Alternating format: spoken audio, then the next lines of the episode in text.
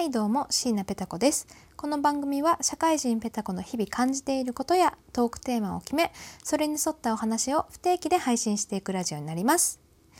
ということで、えー、今回は今回もかな、えー、ご質問に答えていきたいと思います。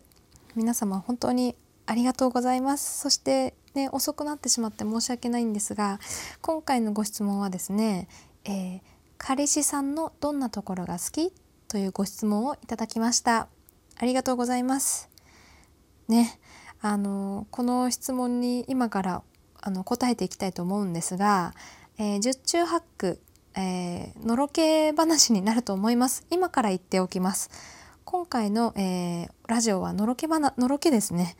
まあ、ホワイトデーもありましたしたまにはこういうこともいいんじゃないかということでね、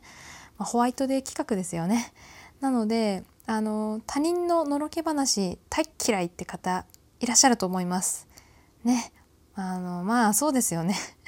どこの誰かもしれない誰かとののろけ話聞いて何が面白いんだっていうね、まあ、そういう方はあのそっとね再生ボタンを止めていただければと思います。他にもっと面白いトーカーさんたくさんいらっしゃいますのでそちらをお聞きいただければと思いますが。ね。えー、どんなところが好きか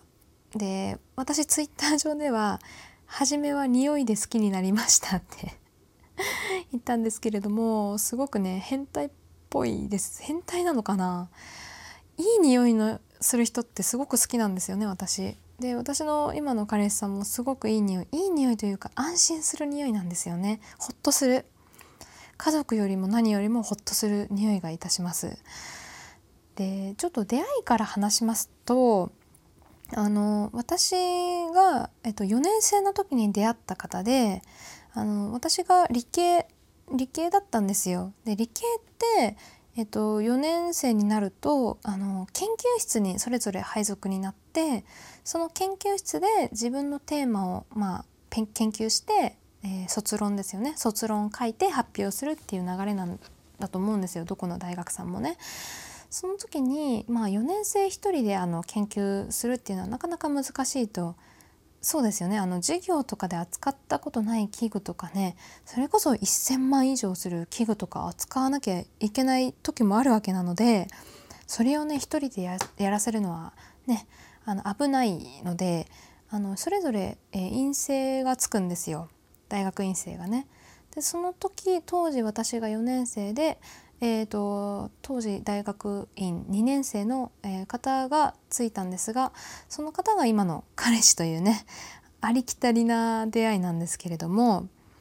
で最初の私から見てその最初のね彼氏まあ、彼氏じゃないのでその当時は彼氏じゃないので、まあ、先輩としましょうか。先輩はですねすごくこうなんだろう見た目が、うん、爽やかスポーツマンお兄さんみたいな感じ。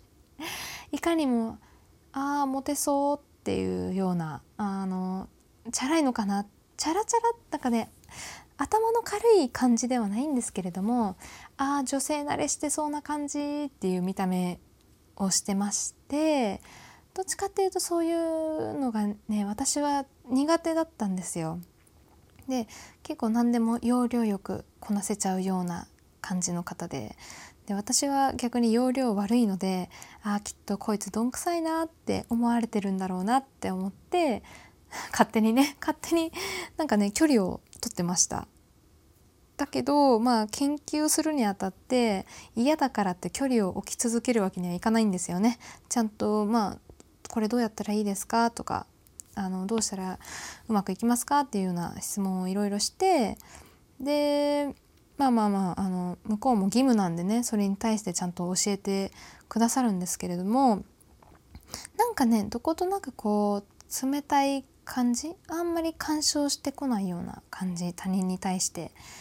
あの研究室でね大人数で喋っててもその中心になって喋るようなタイプじゃなくて、まあ、意見を求められたら意見を言うけどその自分が率先して何か何かと言いますかその中心の輪になるっていうタイプではなかったんですよ。ちょっとねあの冷たいような感じでなんか私が教授にいろいろ言われてもまあ何でしょうかばってくれないと言いますかちょっとねそれがなんか怖怖くもありましたね。なんでこんなのもできないんだよとは言われなかったけど多分そう思ってるのかなっていうような感じだったんですよね。であのまあ1ヶ月に1回とか教授とディスカッションする時が時がっていうか機会があるんですよ。今私の研究ここまで進んでますで次こうしますただここうまくいきませんとかどうしたらいいですかっていうのを、えーと、教授と,、えーと私とで一応あの、まあ、先輩なんで陰性一人とね先輩と一緒にディスカッションするんですけれどもただ私の研究がちょっとまあ特殊でして他のその大学の教授も一人いらっしゃってたんですよ。その方が結構厳しくてですねあのまあまあなんでこうできないんだみたいなことを言う方だったんですよ。ただそのまあそれはね私が悪いと言いますか私の知識不足だったりとか勉強不足、えー、技術不足な面もありありますのでそこはま彼氏全然かばわないと言いますかそれはまあね私が悪いのでかばいようもないわけですよ。まあまあででもね当時は冷たいなって少しは言い返してくれればいいのにって思ってたんですけれどもある日ですねそのディスカッション中にそれは理不尽じゃないかっていうようなことも言われたんですよ。であまりにもちょっと理不尽だったのでちょっと私も言い返せないと言いますかえっとなんかちょちょっと泣きそうだった 泣きそうだったんですよ。でちょっとうつむいちゃった時にそこで初めて先輩がですね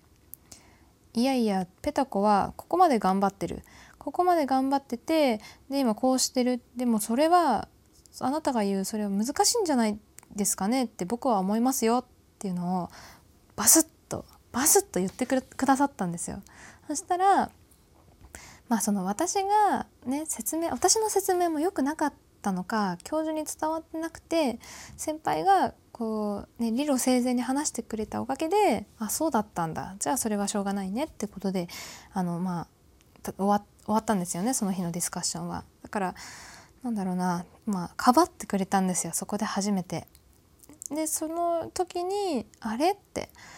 もしかして冷たいって思ってたけど優しい方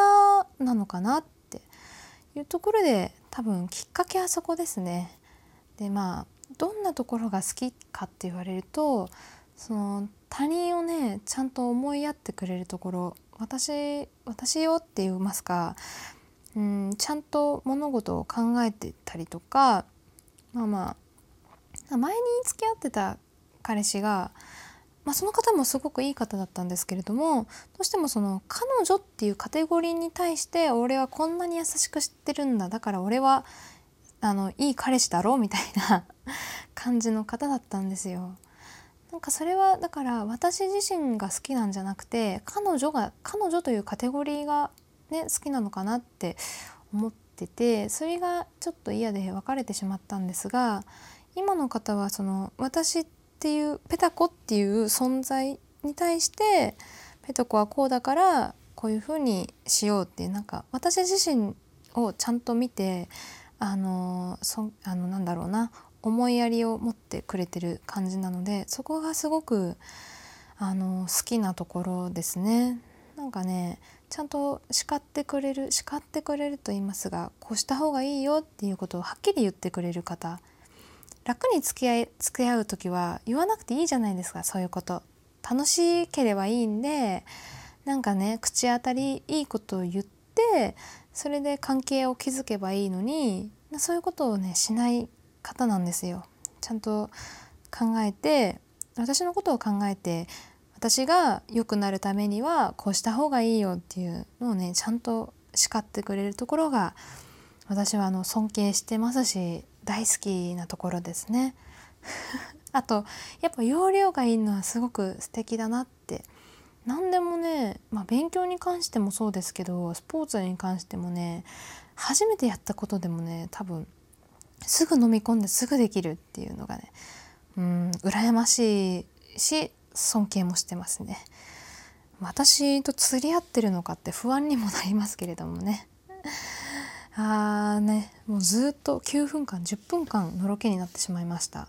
恥ずかしいなこれ聞かれてたら私こっからここから飛び降りますね マンションなんですけれども飛び降りますねで今日もねあのちょっと旅行の帰りにお土産買ったから寄らせてよって言って押しかけて彼氏の家に。でも押しかけるって言ってもちゃんと迎えに来てくれるんですよね。迎えに行くよって言って迎えに来て。でまあ日にちが日にちだからホワイトデーのお返しとかあるかななんて期待をしてたんですよ私は。そしたら全然ないんであれ？みたいな。ホワイトデーのお返しないんだと思って確かにバレンタインも手作りケーキあげただけだからあれは農館かなって物品あげてないしなってでも自分から「あれホワイトデーはくれないの?」って言えないしまあまあまあ、もう3年目にもなるしね3年目でそういうやり取りもないかなんて思ってたら今日の帰り際にスッてスッて 忘れてたと思うけどこれホワイトデーだからって言われて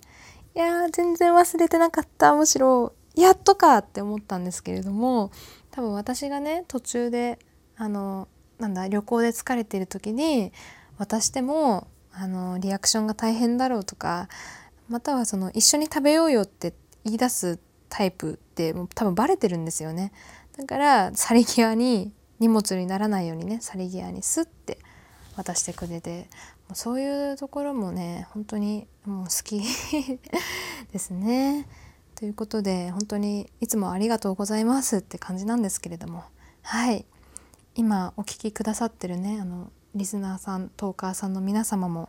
彼氏彼女にね普段言いづらいかもしれないんですけれどもちゃんとあの感謝のね気持ちを